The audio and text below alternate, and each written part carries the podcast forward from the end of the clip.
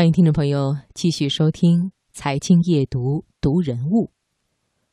我们今天晚上的这个人物呢，是中国的影视女演员汤唯。我们来听汤唯的故事。我用十二年改变命运。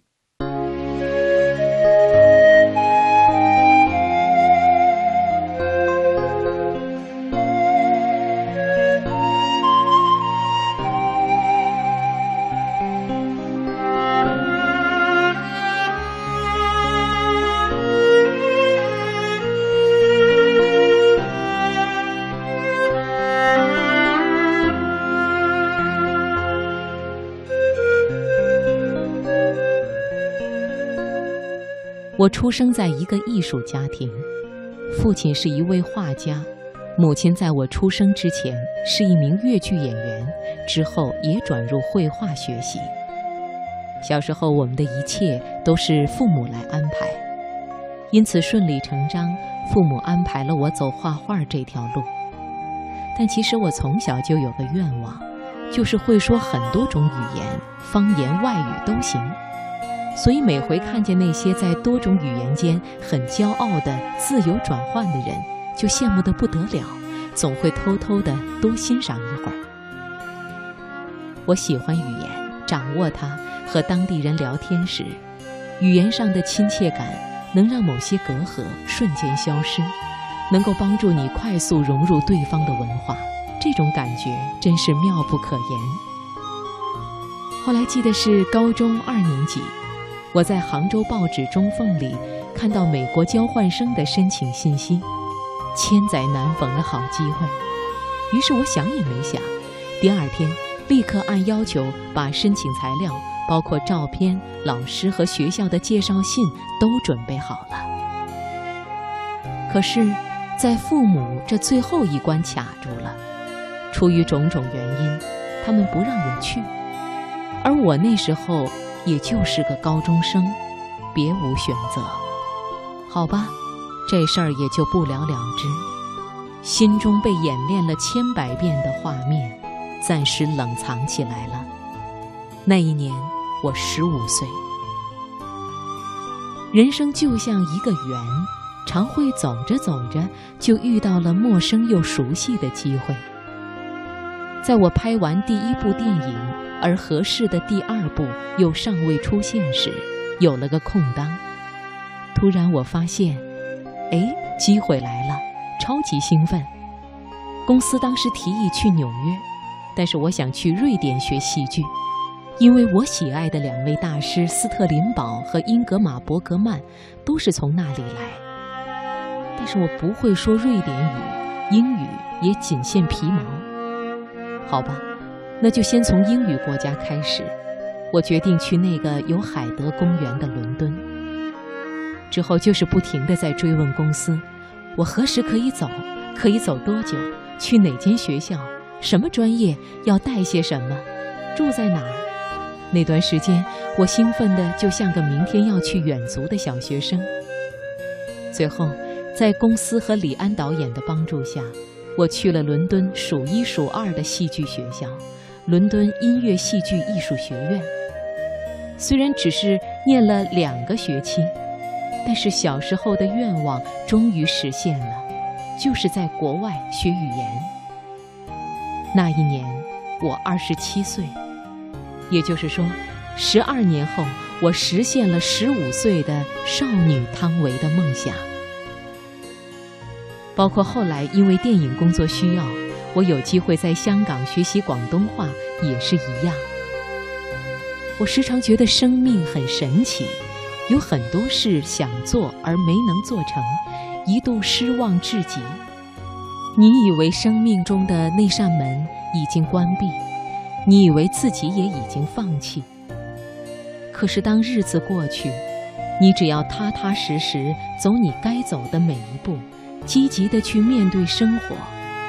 有一天，冷不丁你就会发现，另一扇门，不晓得何时已经悄悄地为你打开了。对我而言，伦敦的学习生活就是我生命中的一扇门。我喜欢语言，掌握它，你就可以去探索这语言背后所承载的历史与文化。我选择了莎士比亚。那会儿整所学校，我怀疑就只有我一个亚洲人，这正合适。在伦敦的日子，我给自己设了条规矩：除了与国内联系，非用不可，绝不说中文。珍惜时间，给自己一个最纯粹的语言环境，有效率地专注于感受这种语言的氛围。但这真不是那么简单。一开头就给了我个下马威。第一堂表演课，全班同学光脚一圈围坐在排练厅黑色的橡胶地上，挨个一句句读《仲夏夜之梦》。我永远忘不了。轮到我读的那句，几乎没有一个词是我认得的。大家都等着我，尴尬呀！真想扒了条地缝钻进去。最后还是身边的老师帮我念了。当时特想哭，要知道莎士比亚所用的英文是古英文，可是我连基础英语还没有掌握完全呢。剧本读不下来这件事挺可怕，你都不知道自己在读什么，怎么演。以前只演过中文的，这英文的使使劲儿我也能读。可这回好吗？是我拿着剧本，那些词不认识我，我也不认识他们。就算查了字典，也不知道整句在讲什么鬼东西，崩溃。但是话说回来，我还就不信了。怎么就不行呢？我冲去老师的办公室，拿着手机对着老师说：“您能把我要读的内容帮我读出来吗？”老师也很好，全都读了。之后的两三个星期，我就跟着录音谈起了恋爱，每天上下课坐地铁一个小时，还有走路大概二十分钟的路程。那一个半小时来去。我永远都是在听着跟读，回到家里也是在听，做饭也听，睡觉也听。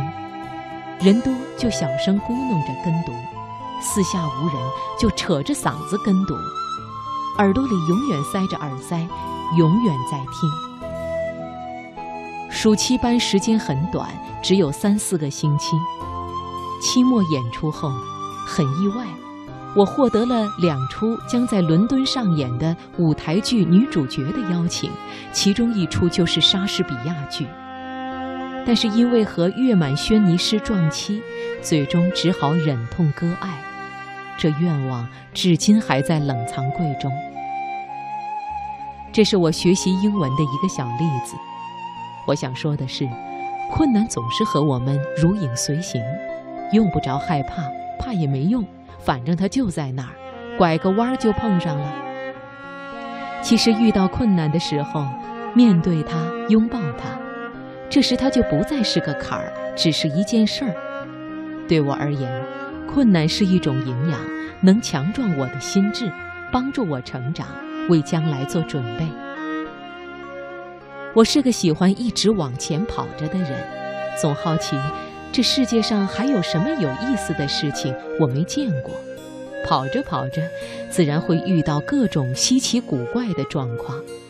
遇到了，害怕没用，唉声叹气也没用，逃也逃不掉。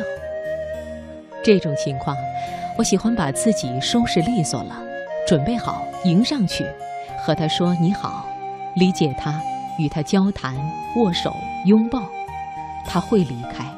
你也不用回望，继续往前走就是了。生命这么短，世界那么大，多的是你可学可看的。